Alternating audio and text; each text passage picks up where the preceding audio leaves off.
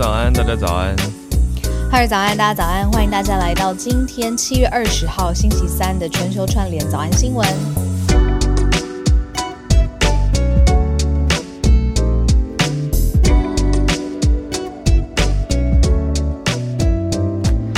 我昨天晚上没有睡得很好，怎么了？就是因为我的妈妈来来找我，然后我们就一直一直聊天，一直一直聊天，然后就跟小孩子一样。然后，所以如果今天在上班的地方有一个随时可以让我睡着的装置，我会谢谢这个发明者。日本有哎，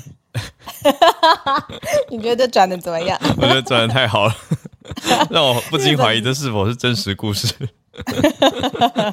没有，这是真的。我昨天晚上跟我妈聊天到很晚。哇，对。但日本真的有随时可以睡着的吗？对，因为我跟小鹿还有制作人，我们看到一题，日本有一个公司发明了一个睡眠盒，就当我们今天的社群题跟大家聊一聊，就是站着就可以直立式睡觉舱。我 好不舒服哦，听起来就觉我睡觉应该首先要床就是舒舒服服的一个平躺的椅子，就是软软的。那站着睡觉我会跌倒啊，我会睡到东倒西歪啊。这是什么？这是日本的发明？应该说好，我我我也觉得匪夷所思。我在思考，就我想说，哎，我们平常会躺着睡，是因为用重力嘛，所以身体自然的就会。放松，对啊，是放松状态。那但是需要空间通常相对会比较多，因为手脚会自然的往左右去扩张。但是站着难道就不需要伸手伸脚休息吗？睡觉放松吗？但站着的话，你重力是是还是往脚底板走的嘛？可是这个直立舱的概念就是说，在它省空间，这是第一个重点。再来就是它在一个直立桶里面。怎么好像在讲那个洗衣机？好，洗衣机不是有独立桶？然后它会滚起来吗？它不会滚啦，只是说站着。滚去人资部那边。就谁来睡觉，HR 就会收到，就是陷阱，好可怕。收收到身身呃不是身上那个直立的箱子里面，直立的桶状里面有一些固定的位置，让你的头啊、屁股啊、膝盖啊可以保持直立的状态，不会因为睡着就膝盖一软卡在。卡在这个直立桶里面，听完还是觉得可不可以给一个床啊？网友说躺着不香吗？为什么要站着？我也觉得，我想说，如果要省空间的话，躺着不能省空间吗？嗯，直立的好像真的还是省空间一点啦。你可以躺着，vertical 上面很多啊，就是你第一层是你，然后第二层是制作人，第三层是这种啊，就是你说像 bunk bed 的逻辑，对啊。对啊，这种的，是不是人就不好进入这个一格一格的横躺睡觉格？我们这样质疑 质疑发明家的苦心。总之呢，日本一家有有一个我看到中肯，他说，与其做这种发明，不如你去发明变态的加班文明要怎么样改变？对啊，没有从根本解决问题。对啊，根本的解决。所以我觉得，所以我跟你说，这是症状解。怎么说？这个就是那个老板跟我们所俗称的“社畜”嘛，这个词我真的太喜欢了。就是什么呃，企业里面的畜生是吗？这个意思吗？我很不喜欢，我觉得听起来太太夸张了。没有，我跟你说，可是可是这应该是很多人心声吧？我懂。社畜，对我就很喜欢那个社畜，因为社畜跟老板的想法就是。By default 就是天差地远的远，所以老板推出这种东西，也就是不意外。真是，这是北海道的一家木材商，它是木木料的，跟东京都的一家办公用品公司合作。我觉得说不定其实核心是一个行销手法，不是真的要把这个东西拿来用。如果这是一个行销行销案的话，做出一个东西应该也不会花太多成本，只要做一个样板就好了嘛。就可以得到很好的广告宣传效果，这个是太厉害了。商业的思考，marketing experience。对啊，你看，比起做一个广告要投放一堆钱，我做一个奇怪的发明，大家就会自己来报道。就想说这是谁呀？然后这是什么这样子？哦，有有道理，有道理。因为我觉得这个睡眠和站着睡觉本身太不合理，太不合理了，还静脉曲张呢。哦，对啊，对啊，你又站那么久。真的，而且很有趣的是，日本 一些网友，日本一些网友说，这个 这个站着睡觉很像是吸血鬼在电影里面才会做的事情。哦，因为吸血鬼他都会双手双手环抱胸，双手环抱胸，对不对？那样子睡，没错。哎，对，双手抱胸，站站着或者斜侧斜侧倾的睡觉。你知道我看过那个布莱德比特跟你最喜欢的汤姆克鲁斯一起演过哦，夜访吸血鬼吗？哎，他们那时候两个人都非常年轻，然后 我觉得对生嫩，然后又又又那个比较白嘛，因为吸血鬼装扮涂的白，然后两个人加在一起，原本以为那个颜值要爆掉，那个电视荧幕都要裂开，可是好像。不知道为什么，是因为那个 setting 就觉得有比比较含蓄。我懂，要不然这两个人平常你讲的好委婉哦，比较含蓄，可以用含蓄来形容帅度。我懂，我懂。对啊，就那个 setting 啦，因为可能两个人那时候也比较小，不知道怎么，你知道展现自己的。也，我是听人家讲说，哎，那去看什么，然后我看了大概二十分钟吧。我我可以跟大家分享一个我怎么鉴别，因为现在影视作品好的作品这么多，要怎么鉴别值不值得看呢？我有一个吃饭判定法，就是我自己一个人吃东西的时候，我可能午餐或者是晚餐的时候，我就会打开一边配饭一边看，大概二十分钟左右会看完嘛，应该说吃完。然后如果我还忍不住想要继续看下去，那就代表这部很好。可是如果我吃饱了，我就觉得差不多了，关掉，关掉了，去做事，去做正事。我就代表这部 我不会特别喜欢看。懂了，懂了，懂了，这个好实用哦。吃饭判定法，好人发明。好，好，我们差不多来整理今天的国际盘点。好，刚刚那个社群也算是国际啦，只是说现在要讲的是，嗯，更大的题目。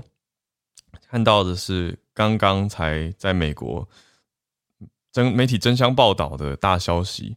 算是一片的媒体报道，讲的是众议院的事情，也是我们今天的第一则。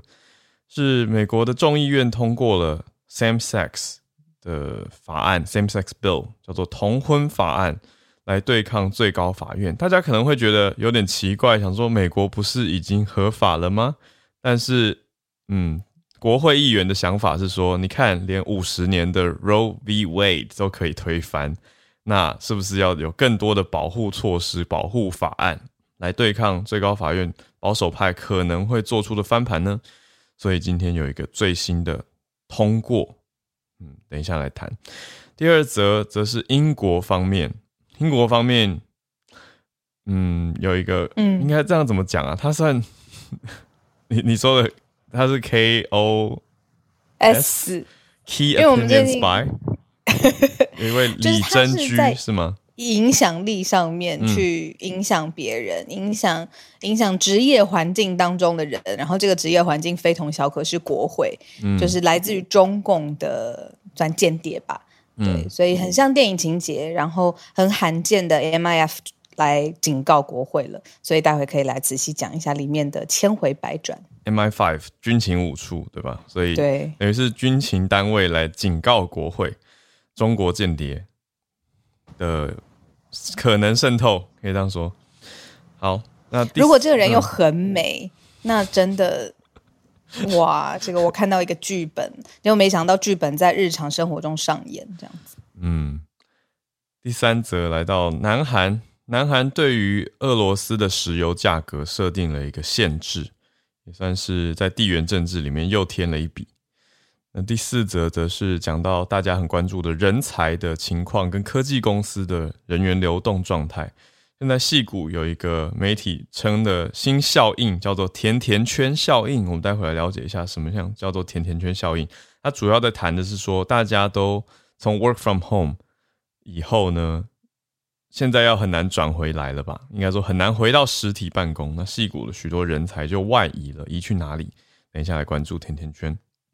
我们就先来到今天的第一则，是众议院通过的同婚法案。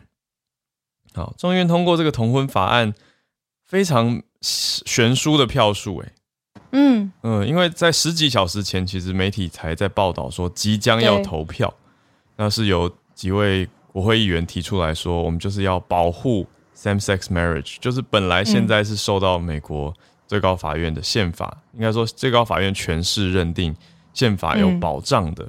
前几年这个法案是叫做 DOMA 嘛，D O M A，嗯嗯，对，那这个这个 Act 就是有保障，可是因为 Roe v Wade 的这个前车之鉴不远，所以国会议员就说我们要想办法去对抗。那现在是，呃，其实我觉得票数嗯悬殊，但是其实还是看得出反对派的势力在，因为是两百多票对一百多票这样子的票数，呃，但还是通过了。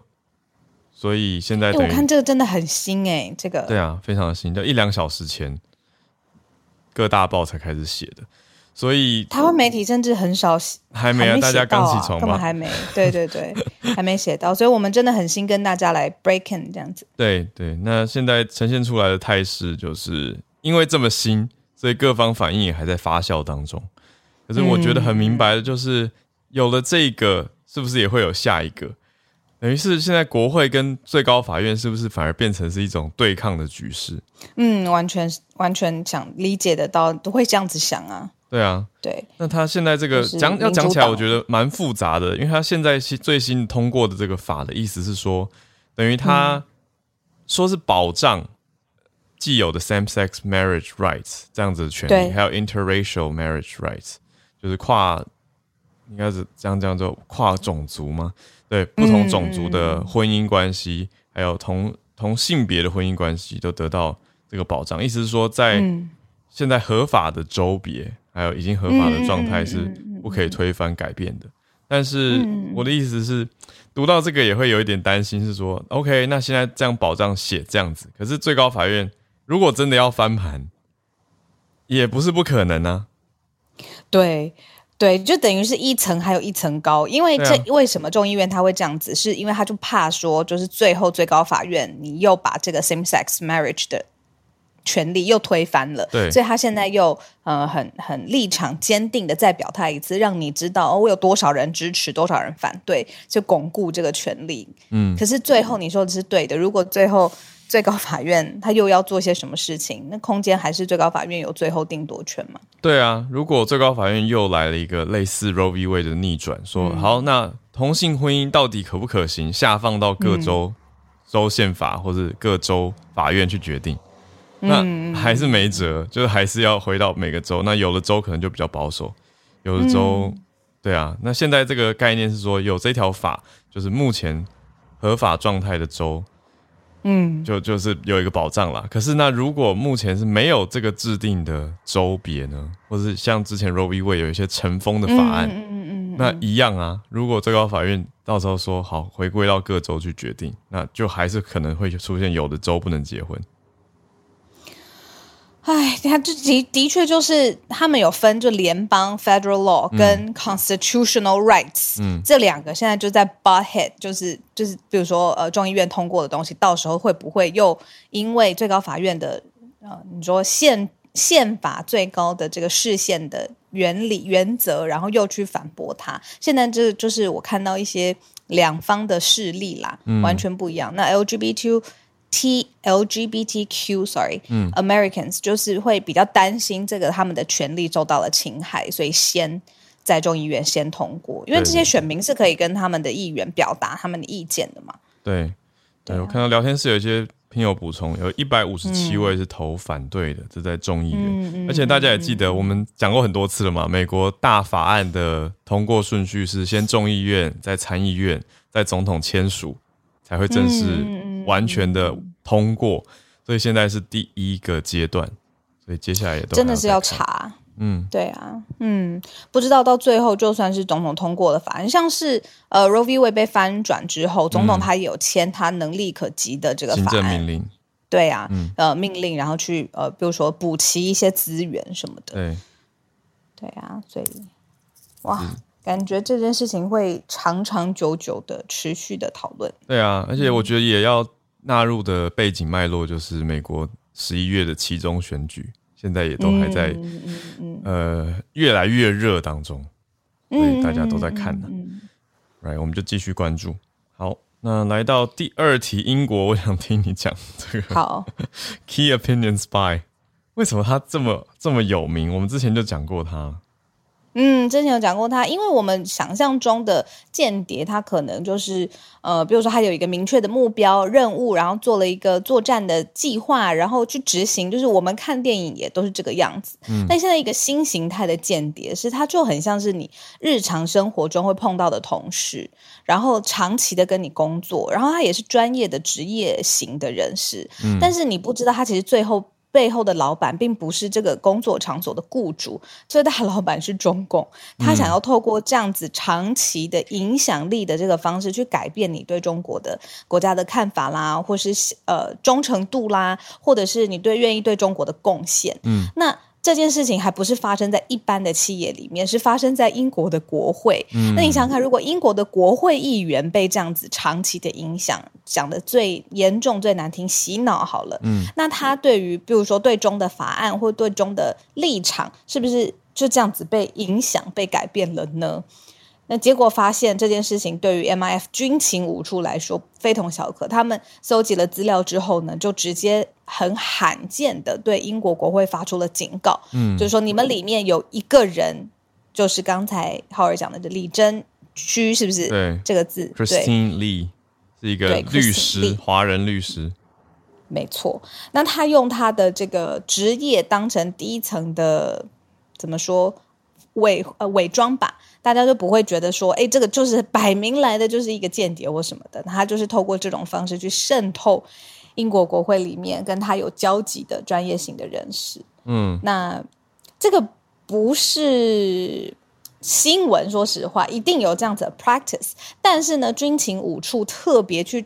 警告，而且在这个特别的时间，嗯，那除了他之外还有谁？你并不知道。而且 MI Five 这一次是跟美国一起办记者会，是不可 MI Five 跟 FBI 合作办了一场记者会。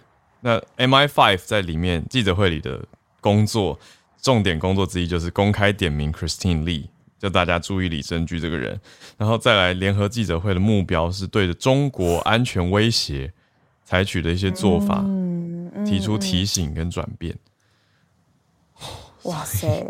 我觉得这真的是弄得蛮大的。呃，那李这个人还经营自己的事务所，对，他在 London 跟 Birmingham，就是在伯明翰跟伦敦都有自己的律师事务所办事处，所以生意做的好像看起来还不错。嗯，对啊，你要透过这种方式去影响，间接影响。嗯，你说就 Moving Target 这个。英英国跟中国之间的关系当然是常常有在变化的，但是你在变化当中又加入了这些所谓影响关键影响力间谍。嗯，那 被影响的人是谁呢？是工党的一位议员，他叫做 Barry Gardner。真的有吧？受害者？对他今年一月的时候，一月中的时候就收到一个他的好朋友，也就是李珍居捐给他大概五十万英镑的政治现金，支持他的政治工作。而且李珍居的儿子也在这位 Barry Gardner 的办公室工作。嗯嗯我我不知道怎么说，那种感觉就是听起来很像我们很容易在身边遇到的情况，就是某个律师他很支持某个政治人物，然后他还让儿子去当国会议员助理。结果这个跨，可是这一次是因为中国跟英国跨国的关系，啊，被调查出来，不是表面上这么单纯。嗯嗯嗯嗯。然后 BBC 就有介入调查，说这一位 Christine 李珍居，他的人脉已经超出了英国的议会了，还有商界。例如说呢，呃，在当时他就帮忙游说，就是说华为可以呃来到一些这个政治的机构啊，来找生意的伙伴啊等等的。哦，所以现在就在想说，这样子的做法到底是不是一个可行的方式？显然，显然说是嘛。嗯，然后有政治的捐款或是一些特别的管道，接近真正的核心决策者，或者是对法案掌握有权力的人。对，那所以才会闹到说军情无处跟你说 FBI 一起，对 FBI 一起，这很难得。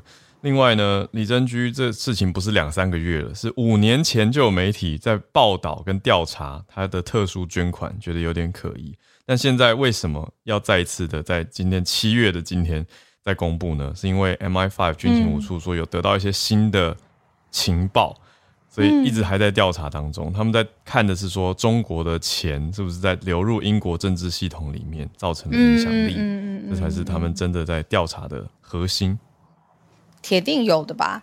我的意思是，这么斩钉截。我的意思是，我的意思是，好，假设以我这个，我会想看这个井底之蛙浅见，对，我就觉得能够透过你说，在美国叫 PAC 嘛，就是你捐钱给他的一个政治行动基金，能够用这样子去影响，对于中国来说，应该都是很小的事情啦。嗯，对啊，我的想法是这样子，所以那这么小的阻力的事情，他会不会做呢？那现在就看李珍居这样子的人存在，一定还有其他个李珍居。啊，不一定是以律师的方式在生活着这样子，太特别了。我自己的我自己的想法，理解对啊。那李珍居本人是没有回应这些公开的评论的，他也没有回应 BBC 采访的邀请，所以一切保持神秘。但是大家对他的调查越来越多，了解越来越多。啊，根据 BBC 媒体等等的整理，说他一九七四年的时候才十一岁，就已经从中国来到英国了。可是他是。Belfast 学校里面唯一的中国学生，所以他那个时候是在北爱尔兰贝尔法斯特，嗯，这个也蛮特别。那他后来一九九零年就创业，创了自己的律师事务所，是在北伦敦的一个小办公室，专门处理移民。总是觉得有点敏感啊，就哎，移民那他处理是哪哪里呢？的确就是跟中国有关的一些庇护申请，还有工作签证。那他就跟中国大使馆有了很明白的联络来往。所以当然，懂懂懂。从表面看起来，一定也是好像不错的一个事务所嘛，处理很多移民，帮助很多移民解决问题。但实质上到底有没有哪些的其他的瓜葛，跟政府单位有什么来往？这个就是现在在继续调查的东西。嗯，我们拉回来就是说，跟台湾这样子的模式跟台湾有什么关系？因为我看聊天室有人说，哎，要不要查查一下台湾是不是有这样的事？哦。其实不用查，因为之前是确定是有的，好像是学界的，像校长这样子的人，他其实有另外的身份，嗯，一直在帮就是中共收取情资，然后要固定的把这些情资交给中共。对啊，对这件事情，其实就是在更早之前，我记得是有这样的事的，而且已经被证实了。你说现在有没有这个？不不知道，不好说。你说共谍案这些关键，你说现在吗？现在在 就是。我觉得一直都要小心吧，一直都要调查吧。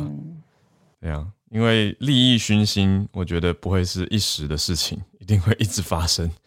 那大家的情况等等，总之，呃，好，有兴趣的朋友可以来跟我们，我们也不是爆料公社，但是就补充补充。对对对，可以来告诉我们，那我们可以看怎么跟媒体界来合作，来来做出一些调查整理。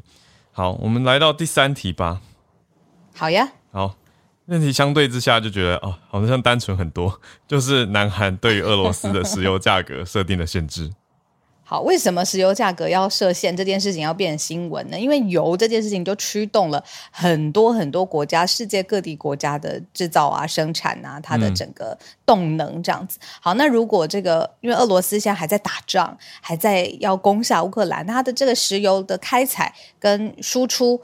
成本变高了，那它自己可以决定油价吗？油价昨天师不是有说，就是呃，吸一法动全身，你油价一个地方高，你全世界都会受到影响。所以现在韩国现在表态了，就是在整个乌俄的情势当中，他说，呃，在石油这件事情上面，俄罗斯你不要自己一直在飙升了。嗯，现在同意华府，就是美国的提案，限制莫斯科当局的收入，然后也要。替这个石油的上限设一个门槛，来缓和现在全球的通货膨胀。嗯，那现在的报道出来，完全就是因为美国的财政部长耶伦正在南韩嘛。那南韩有许多的会谈，包括了跟南韩的财政部长两边双边会谈，谈完之后的声明稿里面提到相关的这些事项。那也包括了说，两边也就是韩美双方都同意说，必要的时候对于货币市场要注入。流动性，那韩国也接着就在今天的时间，哦，应该是十九号，昨天的时间宣布说支持美国领导的这个对俄石油设定价格上限计划，所以韩国是加入美国的概念。那以韩国自己本身来看呢，我们这边数据看到是去年韩国从俄罗斯进口的原油占了自己油品的百分之五，原油百比例的百分之五。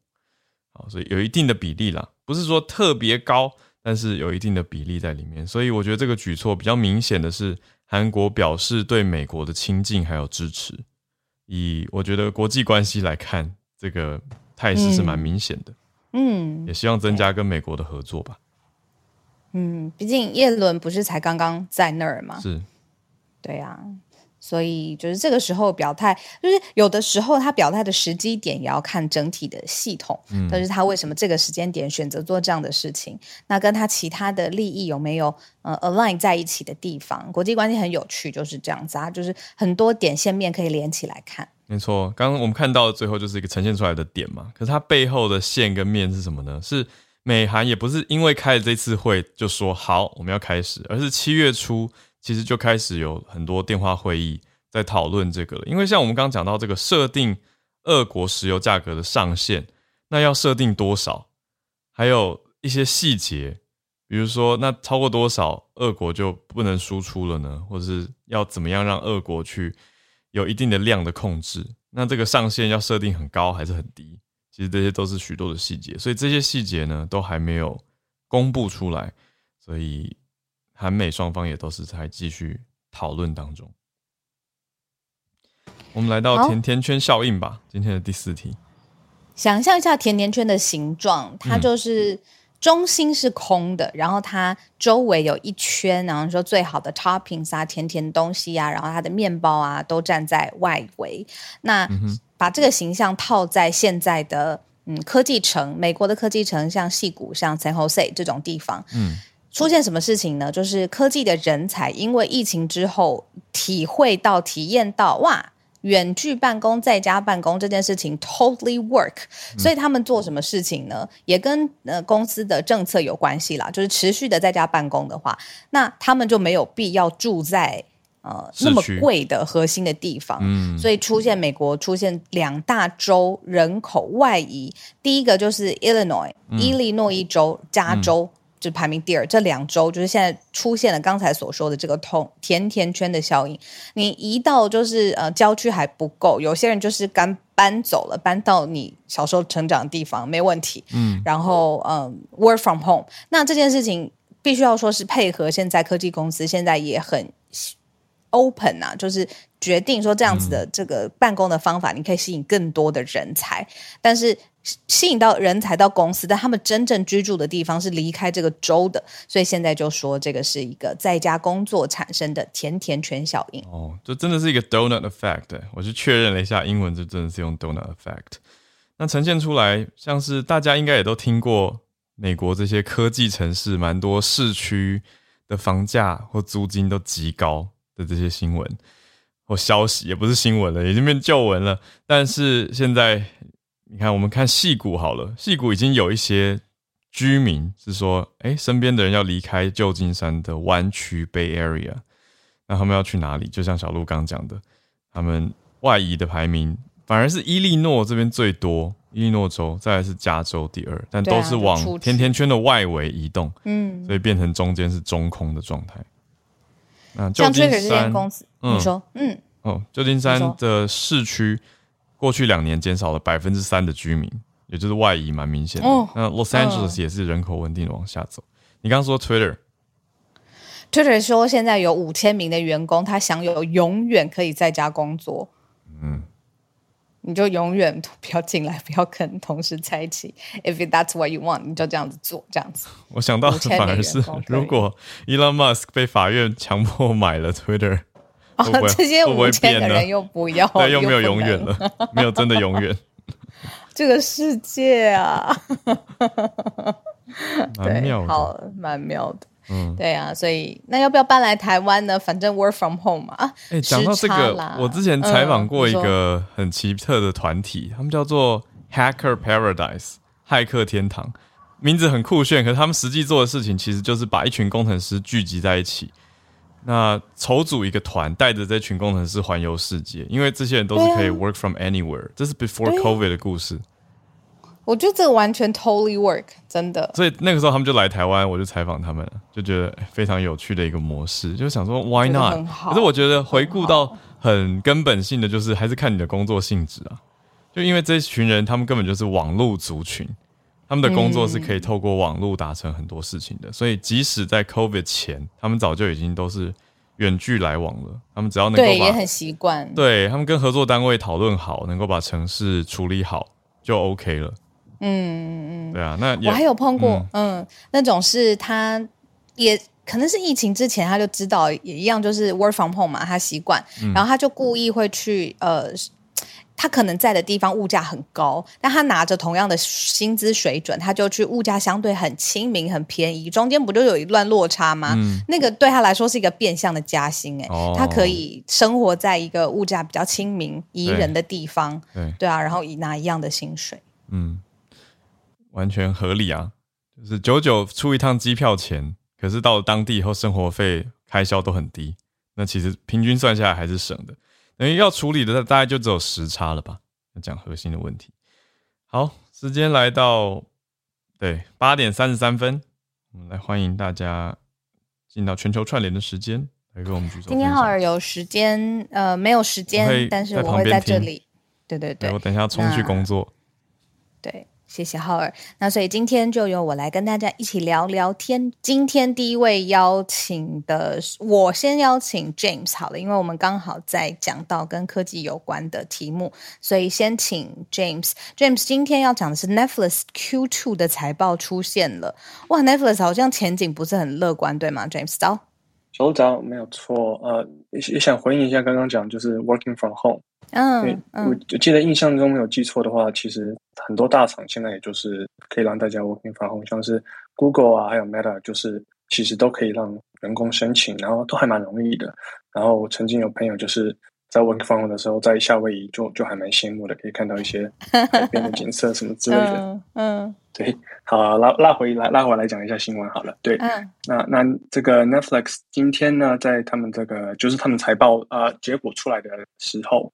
对，然后宣布了 Q2 的财报，然后公布了上季呢失去了接近差不多一百万的订阅用户，就看起来还蛮不是很乐观的。失去了，嗯嗯，退订了，嗯，对，虽然是一百万的订阅用户，其实他们全球有差不多两亿两千万的订阅用户，所以其实不是非常多，对，差不多一个 percent。啊，可是，但是他们在 Q one 的时候，呃，是他们啊那时候股价大跌嘛，因为他们那是他们十年以来第一次啊有大量的用户流失，那时候是六十万，对，然后这是第二季连续的用户流失，嗯，然后虽然表面上看起来是坏消息，可是 Netflix 原本预测是流失两百万的用户，嗯嗯，对，然后所以说这时候呃一百万其实是比预测还要好很多的。你觉得用户流失的原因是什么？我是一个 Netflix 迷，黏天天都黏在上面，可是有的时候我就觉得，哎，有点找不到我想要看的东西，是因为这样吗？嗯，对。然后还有就是一个部分，就是一月的时候，呃，还有呃，到后来三四月的时候，Netflix 有涨价，对，有涨价是它最主要的原因。OK。对，然后后来就是呃，也也有一些乡民会说，Netflix 常常会把一些很好看的一些影集啊，就是在第一季之后就不会再继续播下去了，这样子，嗯嗯，就会有有点讨厌这种感觉，就可能是他们的一个嗯呃布局模式，就可能希望希望有更好的新的内容，可以吸引更多的用户进来，对对。对，而不是要 retain 现在原本的用户这样子。对，然后其实今年就像小杜说的，就是 Netflix 其实对他来说也是一个很不稳定的一年。然后公司的估值在大环境还有 Q one 涨价之后呢，呃，然后从差不多三三千亿美金掉到了九百亿美金，大约是呃七十 percent 的降幅，所以是非常非常大的降幅，所以股价掉的很多。对，然后不止这样子，还有一些强敌，像是 Netflix，呃，呃，像是 Disney Plus，还有 H HBO Max 这种强敌来来这个蚕食串流的大饼，所以在这个大环境下呢，呃，他们在前。几个月的时候也裁员了差不多四百五十个员工，呃，差不多是四点五 percent 的这个员工数量。然后，嗯，要应应这些挑战呢，呃，Netflix 他们也公布就是一些新的方案来，像是用广告来支援这种低价的方案来吸引更多的订阅者来付费这样子。然后上礼拜呢也公布说就是要跟微软来合作这个广告服务的业务部分。然后今天有在财报里面提出说，希望在二零二三年上旬的时候啊来推出这个功能。然后还有另外一个，就是也算是比较有争议的一个功能，就是他们现在测试这个，他们说账号分享的功能啊，可是比较像是说啊，不比较不让呃人来分享同一个账号，呃，在不同家里面用同一个账号这个状态，对。嗯然后他如果要用这样子的模式来使用的话，要加钱，对不对？对啊，三块美元。对，嗯嗯嗯，对他们就想用这两个模式来就是增加对公司的营收。然后，嗯，我觉得总体上来说呢，嗯，Netflix 如果要重新回到这种成成长股的这个行列里面呢，呃，我觉得这些方案短期内呃是可以增加营收的，可是长期上来说，我觉得可能要增加一些嗯其他呃业务的比重，嗯，就是他们现在有在做 gaming 这个部分，嗯，就是让大家玩游戏啊什么之类的，对，嗯嗯嗯，对对对，然后加上说就是 Netflix 其实有有有很多非常好的员工嘛，他们。在戏骨工程师的名声里面，啊，就是基本上他来说，他们是给这个顶标的待遇，对，所以里面有非常厉害的人，还有很多很厉害的这些 open source software 都是从 Netflix 出来的，顶标的给工程师，嗯，对对对，所以所以就是大致上来说是，啊，我是小小看好的，然后就只是希望说在呃策略还有执行上可以跟上脚步，看会不会杀出这个重围，对，就分到这里，谢谢，谢谢 James。哦，理解，对啊，因为我觉得现在人的口味其实也是需要不断的被刺激，然后会觉得说，哦，有新的东西会觉得很有趣，才会粘着。那 Netflix 当然之前有很好的原创的作品，但是后来其他的平台有很好的原创作品的时候，你就觉得啊，那我换去别的好了。如果每个月有固定的预算，我就只想要换去看看其他的平台。然后面临 Netflix 现在有涨价。然后我知道他们投资的就是拍摄的成本也是不断不断提高。你说疫情之后新的工作的样态，对，所以它还是不是一个很好的投资标的呢？我们可以继续观察。好，我们聊天是很多人对于 Bernard 现在要分享的这一则新闻很感兴趣。呃，日本的花样滑冰选手羽生结弦，嗨，Bernard 早，小吴早，好早。呃，今天要分享的就是对昨天在日本其实一个蛮大的新闻，就是呃日花样滑冰选手如羽生结弦呢就宣布了他结束了他的竞赛的生涯，然后他改做以职业的身份去滑冰。然后就其实这个花，这是花样滑冰的术语上面呢，其实职业是讲的竞技的状态，而不是那个技术的等级。如果参与就是最高等级赛事的花样滑冰运动员呢，就是被称为业余的运动员。但是如果是从事呃滑冰表演啊，或是有固定薪酬的，才是叫做职业的运动员。所以他其实还是有在，他但是大家不用担心，他还是会去做花样滑冰的，所以他不不是不做。嗯。然后这一次的记者会其实有。在上个其实原定是上个礼拜去举行的，但是因为就是呃八号的时候，这前手上安倍就是被刺杀的时候，就是他有呃就是延后了。然后他先哦就讲一下他的背景好了。他说一九九四年在日本的宫城县仙台市出生，然后在二零一四年的呃冬奥朔呃朔气冬奥跟二零一八年的平昌冬奥就拿到了呃。金牌，然后到直到二二零二零年就拿到了四大洲的花式花样花样的呃滑冰锦标赛，这这其实他是第一位拿到呃这是所有的大满贯的选手，包括了奥运、世界锦标赛，然后所有的其他的奖项。然后这一次的话，他他之前也是在呃东，他之前在北京冬奥的时候呢，他其实尝试想要跳四周半。但是其实当时候就落地摔倒了，但是，呃，呃，拿最后的成绩是第四名，但是他是那个奥运的，就是统统计表这个计分的时候呢，他是判定说以不足呃转角度不足的四 A 级动作，然后就用四 A 级的分数，也是滑国际滑冰联盟也是当认为是这个是世界上首个以国际比赛中。做到的四 A 的评分，所以这一次，所以羽生在呃这个运动，在花样滑冰的运动上面，其实有很大的成就。嗯，然后这一次的话，就是他在这一次的奥，这一次他离开职业生涯之中的话，他其实就我们一开始听到的时候也是很惊讶，就是他哦，是不是不，是不是隐退了，不不做了？他其实他不是，他是说他是喜。他是想要用另外一个身份继续在花样滑冰上面去继续做下去。嗯嗯嗯嗯。那那个我刚才看到翠翠有呃也有在分享这个新闻，我就让他有有补充的话，可以让他去补充一下，谢谢。好啊，谢谢 Bernard。翠翠想要很好奇，就是日本对于这位选手的喜好程度是不是很高啊？还有就是除了不只是日本啦，我觉得台湾人很多人也对他好像很熟悉、很喜欢的感觉。翠翠早安。啊，后早安，小早安。对，因为其实本来我刚好其实要讲的是，本来他刚刚原本要讲，就是其实我们一开始在日本也是看到，就是说，呃，就是雨生他要从，就是他要从那个业余选手变成职业，因为我们看到职业，我们写 pro 的时候，其实大家都很疑惑，诶，他是要退出吗？这样对对。所以，可是因为刚刚本来他其实讲的很怎么讲，很完整的，所以其实我是没有什么好补充。那呃，唯一就是比较算是另外一个小小热议的，就是说，其实雨生他在开那个就是。记者会之前，已经有那个媒体在新闻上面开始报说，哦，他要决定要退役，就是类似用这种说法，然后在网络上是引起一片的就是话啦。因为其实粉丝非常不满，说你媒体你不应该要事先报道，你应该要等到他等他自己，对对？因为其实大家会觉得说。再怎样都是要等雨神呃雨雨神他亲口说出来，那个才是最真的。所以只有这件事情在那个网络上算是引起热议。那其实粉丝们就以在日本来讲，其实像推特也是大家就在有一点可惜，但是幸好他还是会继续就是以职业职业选手的身份就是参加表演。嗯，只是就是相对比较大家在嗯怀疑的时候，因为其实像有一些我们讲的嗯花式的。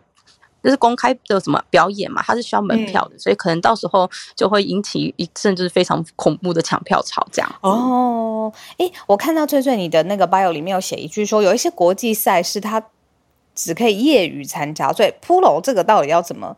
是这个意思是不是让人很很好奇？就是它到底是什么意思？什么时候用这个字嘞？没有，应该这么讲。哎，刚刚本来应该说解释，就是其实在那个花式滑冰比赛里面，所谓的。只嗯，就是业余选手，就是所谓的竞技，呃，竞技就可以参加竞技比赛的选手。也就是说，像在那个，嗯，怎么讲？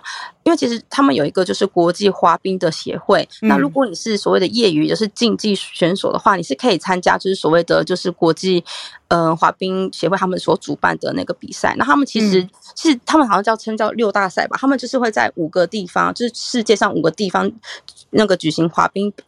比赛之后，然后最后才会一个总决赛，然后那个是所谓的竞技选手选手他们才可以参加的比赛。那其实竞技选手跟职业选手不一样的地方是，竞技选手通常是 for 比赛，所以他们都会比较属于就是就是时间上准备时间比较短，然后都是比较准备新曲目。可是职业选手的话，因为他最主要是出现在嗯就是所谓的表演上面嘛，所以他们会比较有长的长的时间去准备他们想要准备的曲子这样子。嗯嗯嗯。那如果是职业选手的话，就是因为其实像奥运那些都是属于竞技选手的，职业选手可以参加的只有就是日本，他们有一些公开赛是写说你是职业或是业余选手都可以参加，是比较少的比赛，他们是可以参加这样子。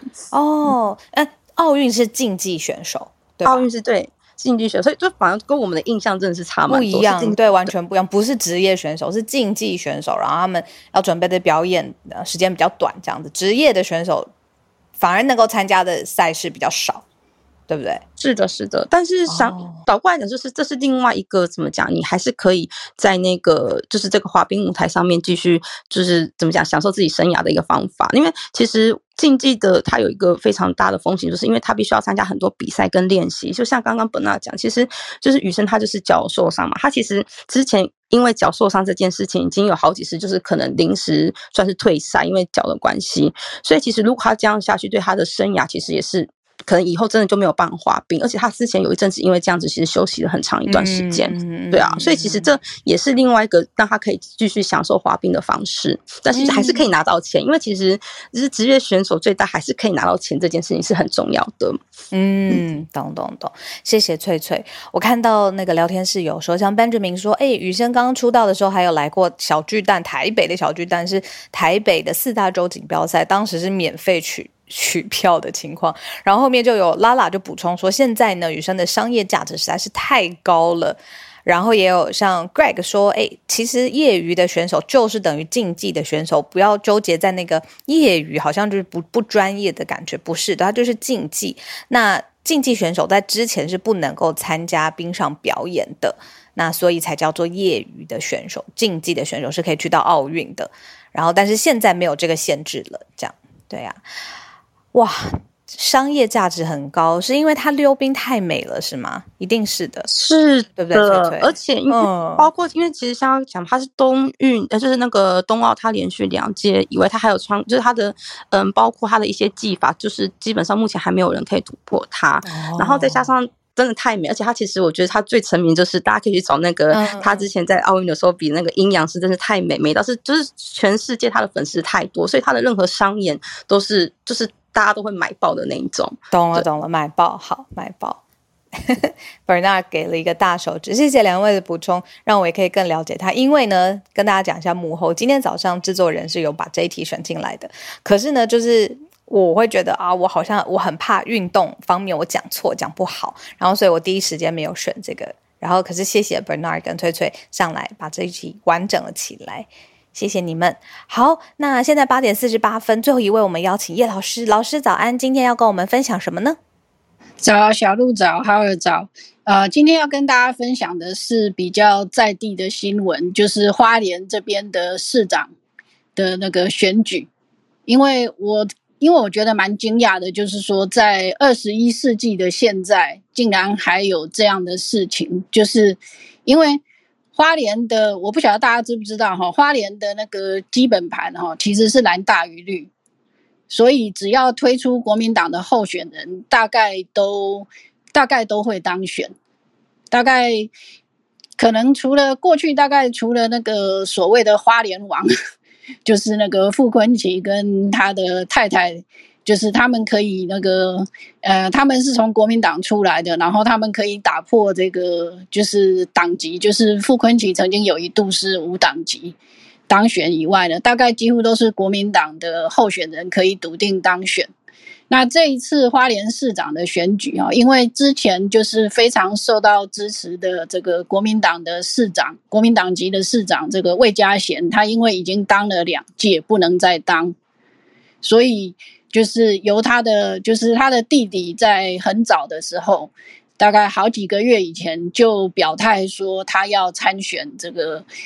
国民他要参选这个花莲市长，结果呢，那个原本就是国民党，包括他在内，就是还有吴东升跟林宗坤，他们也都也都那个表态愿意参选花莲市长，但是到最后就是呃，到最近的时候呢，忽然冒出来一个，他是花莲的那个应该是县议员，就是那个李秋旺先生，他忽然表态说他也要参选。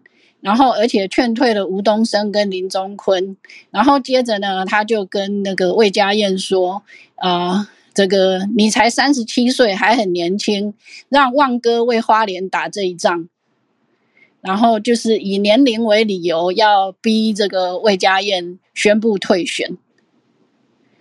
那当然就是说，呃，讲的白一点，就是说，因为花莲是蓝大于绿。所以国民党的候选人呢，只要没有意外的话，几乎都会当选。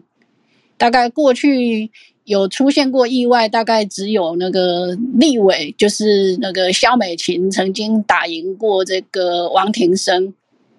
那那个那个是相当大的例外。那所以就是说，所以当我听到这个消息的时候，我觉得很不可思议。嗯当然就是说。呃，开玩笑，如果以开玩笑的说法说啦，可以说呢，因为蓝大于绿的关系呢，所以国民党呃，甚至于可以这样开玩笑的说呢，派只狗都会当选，所以或许就是因为当选太容易，所以他忽然起了这个当选的念头，然后就想要用年龄为理由来逼退早就表态要参选的候选人。嗯，那嗯对，那。个人是觉得非常的不可思议，都已经二十一世纪了，竟然还有这样的事情。嗯，理解。谢谢叶老师今天分享花莲的消息。好，那今天八点五十一分，那我们今天也就谢谢所有上来跟我们串联的朋友们，James 带来 Netflix 的消息，然后 Bernard 跟翠翠把雨生。节选的这个受欢迎的程度啊，商业价值啊，日本赛事的规则，让我们了解一下。然后叶老师带来花莲在地的消息。好，那我们在这边做一个预告，就是呢，这个礼拜五我们会有专题，专题的主讲来宾就是一口经济学的 Podcast 主持人，也是我们早安新闻长久。解答经济问题的嘉宾 Charles 老师。那我们都知道 Charles 老师讲经济议题深入浅出、科普，然后很能够理解。可是他过去的生生涯经历了什么样的事情，让他现在可以这么轻松自如的谈经济呢？啊，我们这个礼拜五会跟大家一起分享。那今天已经是星期三小周末啦，就谢谢大家今天加入我们的早安新闻。那明天浩尔就会再回来，我们就一起呃度过星期四，然后周五的时间有专题跟大家呃见面。然后最后小小预告一件事情，就是我们很有可能最近会在 Premium。呃的听友的社团封闭的社团，先举一个问卷，我们有可能时间在一段的呃，就是首播的时间可能会在一小段时间之内会调整。那我们想要先问问看 Premium 听友的意见，当然最后也会到。大的社团问大家的意见，最后通整起来。可是最一开始，我们需要一些 input，让一些脑力激荡的时候，我们会先看看从这个 premium 的听友开始。那我们到时候会有一个小小的提问，到时候再麻烦大家可以踊跃的表达意见。好，那今天我们今天早安新闻就到这边告一段落啦。那个跟大家说不好意思，因为我的电脑还在我的房间。我的房间，我的妈妈还在睡觉，所以我没办法放收播音乐。不如就请谁来清唱？呃，没有，没有，就先这样子。对，今天没有收播的音乐了，那我们就明天同一时间再见。我要把这个叫什么房间都忘记了，我要把房间关起来了。我刚刚还想说要请浩儿来唱一下，但他现在忙碌。好，那我们就到这边告一段落，明天同一时间再见。然后祝福大家美好的一天，大家拜拜。